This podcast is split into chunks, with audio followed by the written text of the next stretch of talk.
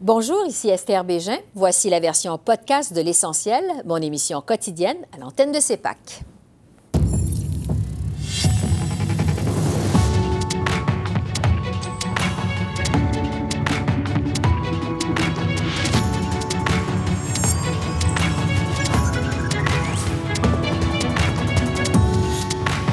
Ce soir, Tragédie à Laval. Un autobus fonce dans une garderie, tue deux enfants et fait six blessés. La classe politique est consternée. 46,2 milliards de dollars sur 10 ans. Réaction à l'offre d'Ottawa sur les transferts en santé avec notre panel de députés.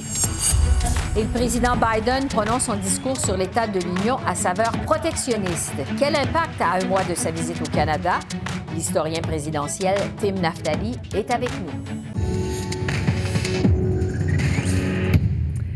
Bonsoir, Mesdames, Messieurs. La classe politique à Ottawa et à Québec a réagi avec consternation au drame survenu dans une garderie de Laval, au Québec. Deux enfants sont morts et six autres ont été blessés après qu'un chauffeur d'autobus de la Société de transport de Laval a foncé sur le centre d'éducation à l'enfance au début de la journée.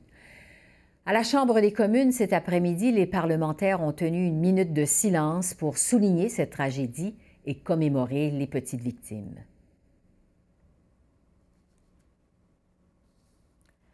On écoute le chef de l'opposition officielle, Pierre Poilièvre, et le premier ministre Justin Trudeau. Ce sera suivi de la réaction du premier ministre du Québec, François Legault. Un autobus a frappé une garderie pour les enfants. Malheureusement, on apprend qu'il y a deux enfants qui sont morts et d'autres qui sont blessés. Comme père de famille, je peux imaginer la souffrance des familles affectées et nous offrons tous notre support et nos prières pour ces familles-là. Est-ce que le Premier ministre peut nous, donner une mise à jour par rapport à cet euh, événement tragique et les actions que le gouvernement va faire pour offrir du support aux familles et aux Québécois? Merci. Le très honorable Premier ministre. Monsieur le Président, comme mon honorable collègue l'a dit, nous sommes tous de tout cœur avec euh, les familles touchées par cette tragédie insensée. Rien ne peut effacer la douleur et la peine euh, que ces familles et que cette communauté sont en train de vivre maintenant, mais nous allons effectivement être là pour eux dans les jours, les mois et les années à venir pendant euh, qu'ils font un deuil inimaginable. Euh, je veux aussi remercier évidemment les premiers répondants euh, et tous ceux qui ont intervenu euh, pour aider, pour sécuriser la situation. Nous allons continuer de les garder proches dans nos pensées, dans nos prières. Mes pensées sont avec les enfants, les parents de ces enfants, les employés de la garderie, et cela dit, euh, au lendemain de l'annonce d'Ottawa sur les transferts en santé, les partis d'opposition ont vivement exprimé leur déception aux communes. Le gouvernement Trudeau a offert hier en moyenne 4,6 milliards d'argent neuf par année aux provinces, bien en deçà des 28 milliards qu'elles demandaient à l'origine. En fait, leur manque à gagner est évalué à 234 milliards sur 10 ans. Pour le chef du Bloc québécois, cette offre est nettement insuffisante.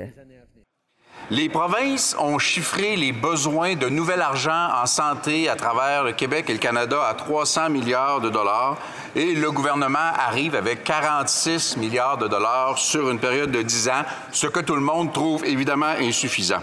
Est-ce que le premier ministre peut commencer par admettre que ce n'est pas 200 milliards d'argent neuf, mais bien 46. Au cours des dix prochaines années, il va y avoir 198 milliards de dollars additionnels investis dans les systèmes de santé à travers le pays par le gouvernement fédéral, dont 46 euh, milliards de dollars de nouvel argent pour les provinces et territoires.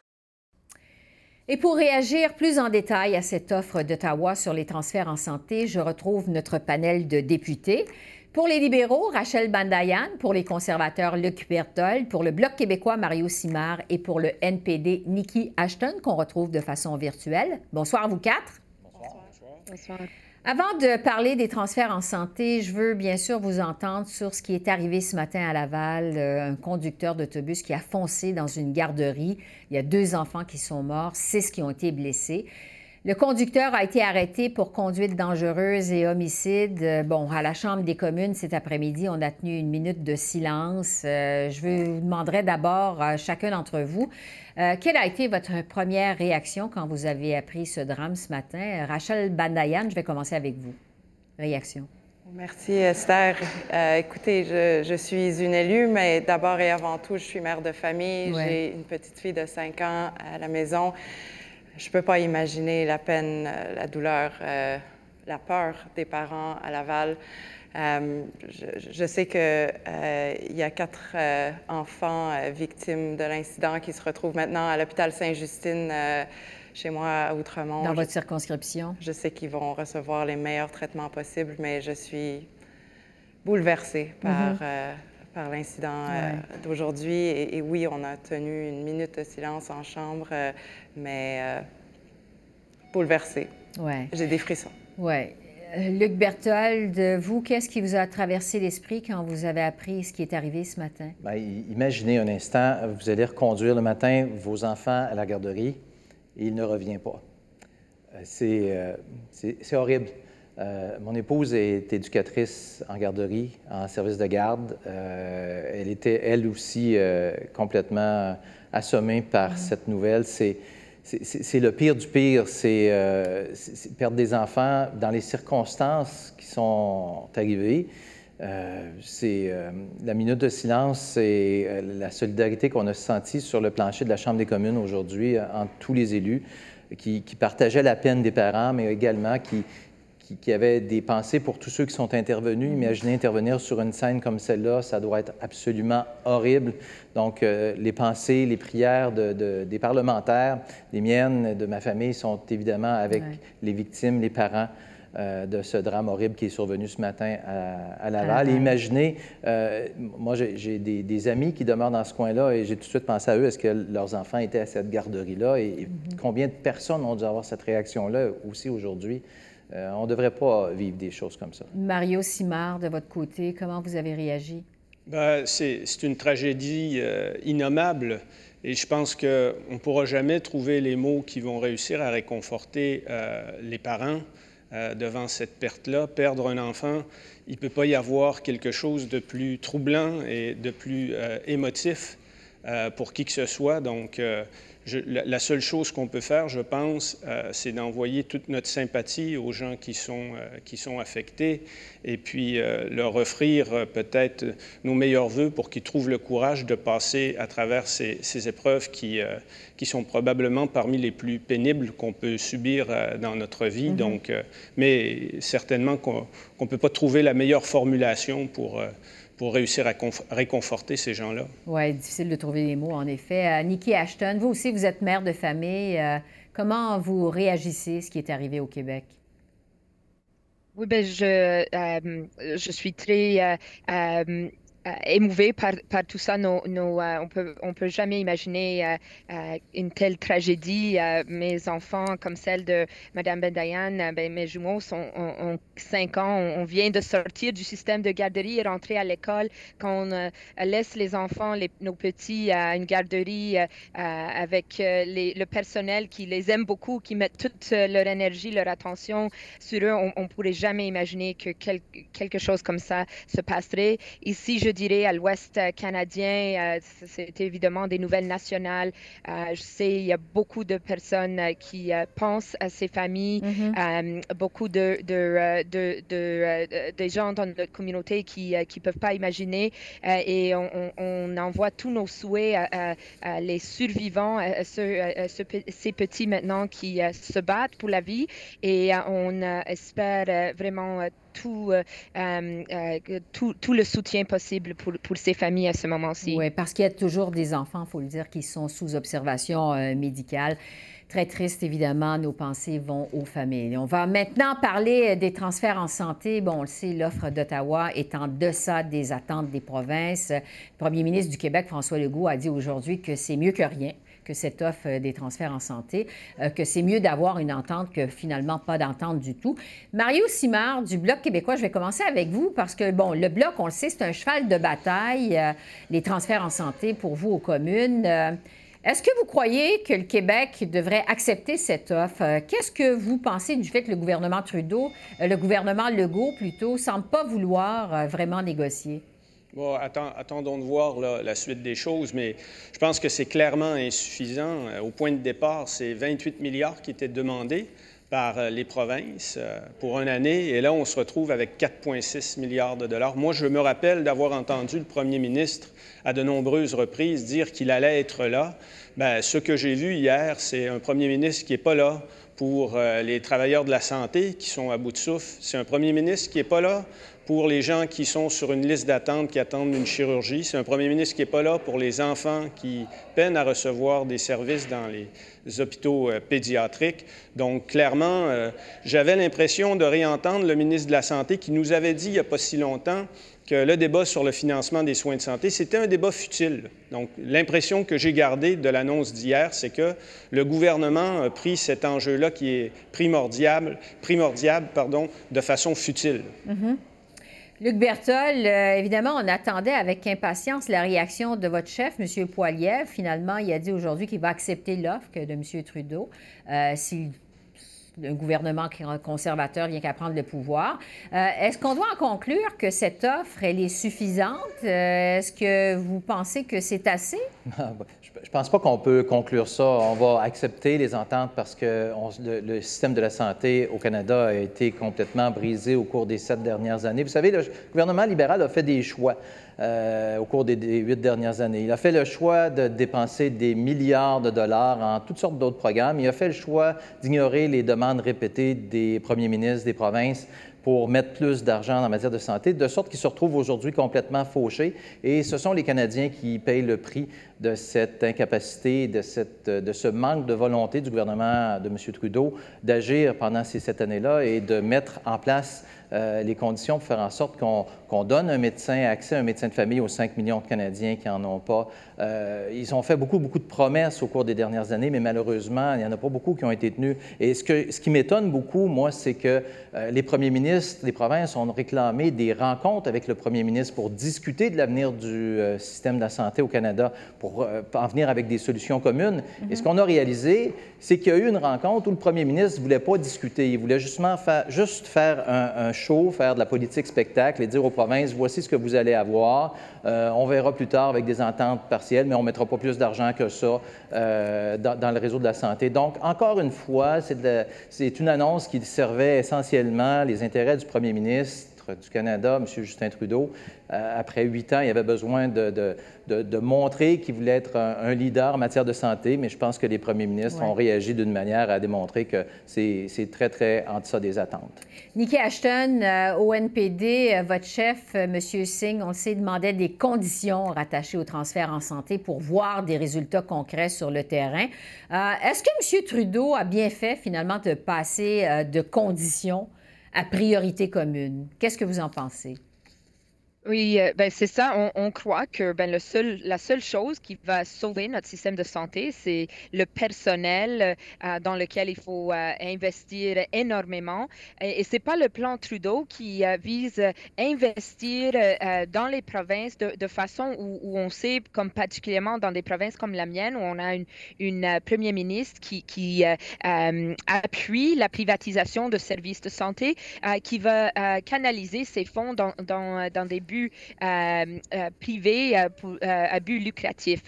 c'est pas acceptable d'envoyer de, de, tels investissements sans être clair que, que les fonds doivent soutenir la santé publique universelle qui, valorise les Canadiens et les Canadiennes. Rachel Bandayan des libéraux, votre collègue aujourd'hui, M. Duclos, a complètement écarté l'idée de mettre plus d'argent sur la table que les 46 milliards que qui ont été annoncés hier.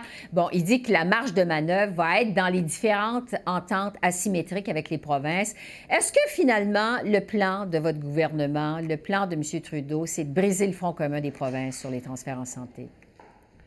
Bien, Esther, euh, c'est 200 milliards de dollars sur 10 ans et on, peut discuter là, de, chiffres puis de montants, mais notre préoccupation et la préoccupation numéro un euh, du premier ministre, c'est de s'assurer de résultats pour nos concitoyens, de voir davantage de médecins de famille sur le terrain, de s'assurer de moins d'attentes dans les urgences, davantage de soutien pour le santé la santé mentale. Et donc, euh, les résultats euh, vont, vont, parler d'eux-mêmes. Oui, nous allons négocier euh, des ententes avec les différents premiers ministres des provinces, mais il faut s'assurer que nos concitoyens voient la différence sur le terrain et mm-hmm. je, je, crois que c'est primordial. Je, je, suis tout à fait je ne sais pas comment dire même, euh, je, je, suis un peu scandalisée par les propos euh, des conservateurs. Ils ne cessent de dire en Chambre qu'il faut couper. Euh, ils promulent une politique d'austérité alors qu'on parle de, de, crise dans notre système on peut dire de des santé. Choses, mais il faut au moins dire des choses qui sont appuyées sur la vérité. J'aimerais ça, j'aimerais ça entendre des extraits de ce que Mme Benayan vient de dire, de, de ce qu'on aurait dit en Chambre. On n'a pas jamais euh, parlé de politique d'austérité. On n'a pas jamais parlé de coupure, à part couper les taxes pour les citoyens pour qu'il y ait plus d'argent dans leur poche. Donc, c'est le temps qu'on a, je suis désolée. Je, je pense malheureusement. On va sûrement avoir, on va sûrement avoir l'occasion d'en reparler dans d'autres panels de députés parce qu'évidemment, c'est pas réglé que cette, euh, ces négociations qui entourent les transferts en santé. Rachel Bandayan, Luc Berthold, Mario Simard, Nikki Ashton, qu'on retrouvait de façon virtuelle. Merci à vous quatre. Merci. Bonne fin de journée. Merci. Au revoir. Merci. Au revoir. Au revoir. Et j'analyse euh, les impacts sur le terrain euh, de cette offre du gouvernement fédéral avec le docteur Jean-Joseph Condé, qui est membre du conseil d'administration de l'Association médicale euh, canadienne. Bonsoir, docteur Condé. Bonsoir, Esther. Je vais y aller avec votre première réaction. D'abord, une augmentation donc de 46,2 milliards sur 10 ans. Est-ce que c'est assez pour faire une différence sur le terrain, pour les patients surtout, selon vous?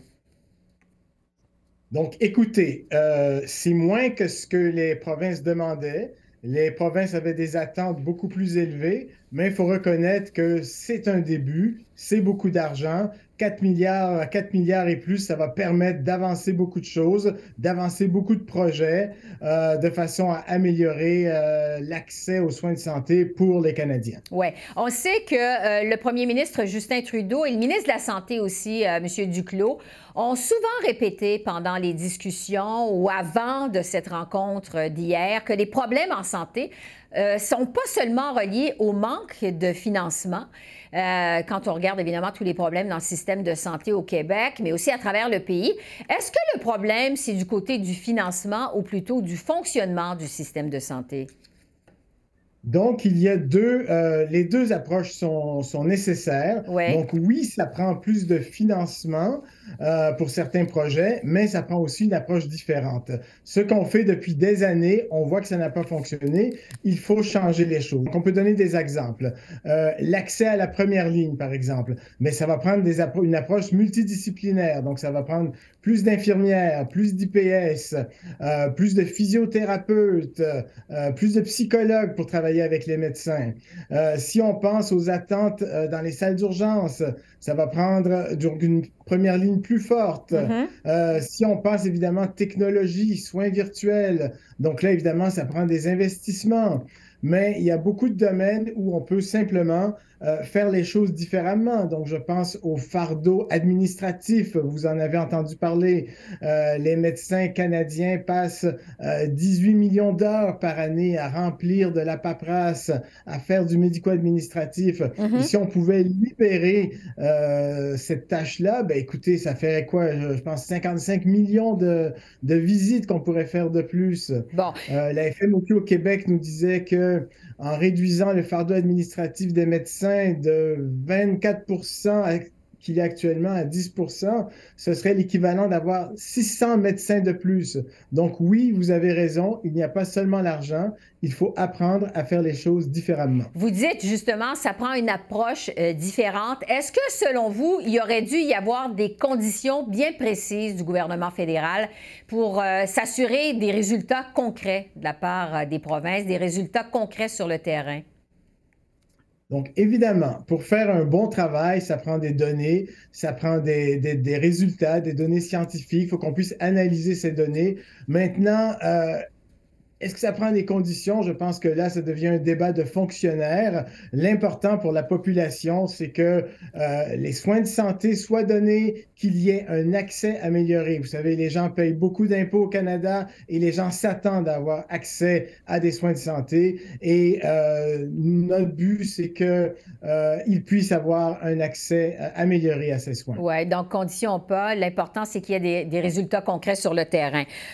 docteur, Absolument. docteur Condé, euh, l'argent frais euh, proposé par le gouvernement fédéral hier comprend aussi une enveloppe de 25 milliards de dollars sur 10 ans à distribuer entre les provinces qui vont conclure des accords bilatéraux avec Ottawa. Je me demandais, euh, qu'est-ce que vous pensez de cette idée d'entente asymétrique? Est-ce que les différentes provinces ont vraiment des besoins spécifiques à cet égard? Donc, nous, ce qu'on voit au niveau de l'Association médicale canadienne, c'est que la grande majorité des problèmes sont un peu les mêmes partout, mais oui, il y a des différences régionales et la santé de compétences provinciales. Donc, il est important d'avoir une certaine flexibilité au niveau de chaque province. Mais lorsqu'on parle d'accès à la première ligne, d'accès à un médecin de famille, vous savez, c'est un problème pan-canadien. Euh, il y a quoi? Il y a 5 millions de Canadiens qui n'ont pas de médecin de famille. Donc, ça, ce sont des problèmes euh, qu'on voit dans toutes les provinces. Par contre, si on parle de délai pour les chirurgies, temps d'attente euh, pour les chirurgies, mais là, il y a des différences euh, provinciales. Donc, certaines provinces vont vouloir investir plus au niveau euh, du bloc opératoire, de l'accès aux chirurgies, tandis que d'autres vont peut-être mettre l'argent en santé mentale. Mm-hmm. Donc, chaque province a ses particularités. Oui. on le disait il y a un instant, pas vraiment de conditions, mais quand même, pour obtenir l'argent, les provinces vont devoir investir dans des domaines spécifiques, comme le des données entre les provinces, un meilleur accès aux médecins de famille, la réduction des listes d'attente euh, en chirurgie, vous le mentionniez il y a un instant, et le financement de services en santé mentale. En terminant, trouvez-vous qu'on a misé sur les bonnes priorités euh, dans le cadre de ces euh, discussions entourant les transferts en santé? Qu'est-ce que vous en pensez? Oui, bien absolument. Donc, encore une fois, hein, la première ligne, ne faut pas oublier hein, l'accès, la, la, technologie, donc les soins de santé virtuels, ça aussi, il va falloir investir là-dessus. Euh, les équipes multidisciplinaires, on en parlait, on en parlait tantôt. Le fardeau médico-administratif, donc oui, je pense qu'on a misé sur les bonnes choses, mais maintenant, ça prend du concret. Donc là, on est content. Le fédéral a avancé euh, 4,6 milliards, donc il va falloir se mettre au travail et commencer à livrer la marchandise pour les patients. Donc, c'est bien accueilli de votre côté, visiblement, euh, que c'est euh, cette offre du gouvernement fédéral. Docteur Jean-Joseph Condé, je rappelle que vous êtes membre du conseil d'administration de l'Association euh, médicale canadienne, porte-parole également francophone. Merci beaucoup. Merci de, de, de, votre temps. Très apprécié. Bien, ça m'a fait plaisir. Merci. Au revoir. Le président américain Joe Biden a adopté un ton combatif pour présenter le traditionnel discours sur l'état de l'Union hier devant un Congrès divisé. Le président Biden, qui est âgé de 80 ans, s'est adressé pendant plus d'une heure aux élus des deux chambres réunis dans l'enceinte du Capitole à Washington, un événement suivi en direct à la télévision par des dizaines de millions d'Américains. Une allocution à saveur protectionniste alors que le président américain s'apprête à effectuer une visite officielle au Canada au mois de mars. Donc, pour analyser ce discours sur l'état de l'Union, je retrouve Tim Naftali, qui est professeur à l'Université de New York et historien présidentiel. Bonsoir, Tim. Bonsoir, Esther. On a donc vu un président Biden très combatif qui a parlé pendant plus d'une heure pour tenter de convaincre un électorat américain, je dirais sceptique, mais aussi inquiet quant à l'efficacité de ces politiques économiques. Je vous demanderai d'abord, euh, Tim, quelle évaluation euh, vous faites de ce discours sur l'état de l'Union du président Biden? Euh, d'après moi, il faut toujours demander deux questions. Premièrement, sur le plan émotif, hein, émotion, de théâtre. Et deuxièmement, sur le plan politique et, de, et de, des vraies politiques détaillées. Sur les deux plans, d'après moi, euh, le président a très bien fait. C'était, d'après moi, euh, le discours de l'État, euh, le, discours de, l'État de, la nation le plus efficace depuis des décennies. d'après moi, c'était une performance presque aussi vive et, pouvant, et, efficace que ce qu'on a vu de Franklin Roosevelt. Parce qu'il a pu, de la, de la même façon, de, se présenter comme un, vrai chef, un leader, plein de force, d'après le fait qu'il est très âgé. En même temps, il a pu euh, euh, prononcer des, des, idées qui sont des idées assez bien euh, acceptées et, approuvées par plusieurs Américains pas les idées controversées. Il y, des, avait eu d'idées controversées, mais la, plupart de l'allocution hier soir était sur les propositions bien acceptées par la plupart des Américains. C'était euh, un discours visé au col bleu et la classe moyenne américaine mais aussi, euh, Tim, un discours protectionniste dans lequel le président Biden a prononcé les mots Buy in America. On sait que M. Biden se prépare à une visite officielle au Canada ici, euh, donc au mois de mars. Il vient rencontrer le premier ministre euh, Justin Trudeau. Est-ce que ça pourrait laisser présager des tensions dans les relations canado-américaines? Oh oui, il y aura, d'après moi, il y aura des tensions. Il y a, je crois, ça fait longtemps que j'ai regardé ces détails, mais je crois que l'accord de libre-échange euh, entre les États-Unis, le Canada et le Mexique donne à chaque gouvernement euh, le pouvoir de faire des actes protectionnistes pour euh, la sécurité nationale. Et j'anticipe que le président Biden va dire au premier ministre Trudeau que pour des raisons de sécurité nationale, euh, les États-Unis euh, pour les projets fédéraux. C'est juste pour les projets fédéraux. Euh, le gouvernement fédéral à, Washington ne, ne peuvent pas acheter du bois canadien, par exemple, ou de l'acier canadien. Ou de, et ça, ça c'est protectionniste. Ça, c'est contre l'esprit de libre-échange. Mais il faut, il faut rendre compte que nous avons aux États-Unis et même un petit peu, je crois, au Canada, un mouvement populiste. Et le populisme n'est pas seulement de l'aile droite, euh, c'est aussi de l'aile gauche. Et les populistes, soit conservateurs, libéraux ou progressistes, sont protectionnistes. Mm-hmm. Alors, c'est à ces votes, c'est pour gagner ces votes que le président Biden a donné le discours qu'il a donné hier. Et il y aura par conséquent des tensions avec le Canada et le Mexique. Oui, on va suivre évidemment euh, de près cette visite du président euh, Biden au Canada le mois prochain. Euh, en terminant, Tim, le, temps file. On sait que c'est un discours qui est prononcé alors qu'il y a beaucoup de spéculations aux États-Unis, à savoir si le président Biden, qui est âgé de 80 ans, euh, va euh, lancer dans les prochaines semaines sa campagne électorale pour l'élection de 2024. Euh, je le disais, il a été très combatif hier. je me demandais, vous, qu'est-ce que vous en pensez? Est-ce que Joe Biden va se présenter pour un deuxième mandat? S'il va se présenter, les thèmes qu'on a vus hier soir, sont l'épine dorsale de sa campagne électorale en 2024. D'après moi, quand on parle de quelqu'un aussi âgé que le président Biden, euh, je, je, dois dire que je ne suis pas euh, encore euh, convaincu mm-hmm. qu'il va se présenter en 2024. Je suis convaincu que si Trump est le, le choix des républicains, Biden sera le choix des démocrates. Mais je ne suis pas convaincu que Trump sera euh, le, choix des républicains en 2024. Et pour cette raison, je ne suis pas encore convaincu ce que le président lui-même va faire en 2024. Alors, tout ça devrait se préciser dans les prochaines semaines. Tim Naftali, historien présidentiel, merci beaucoup. Merci de votre analyse. Très apprécié. Merci, Esther. Un plaisir. Alors voilà, c'est comme ça qu'on a vu l'essentiel de l'actualité de ce mercredi 8 février sur la colline parlementaire à Ottawa. Esther Bégin qui vous remercie d'être à l'antenne de CEPAC, la chaîne d'affaires publiques par câble. Je vous souhaite une excellente fin de soirée et je vous dis à demain. Au revoir.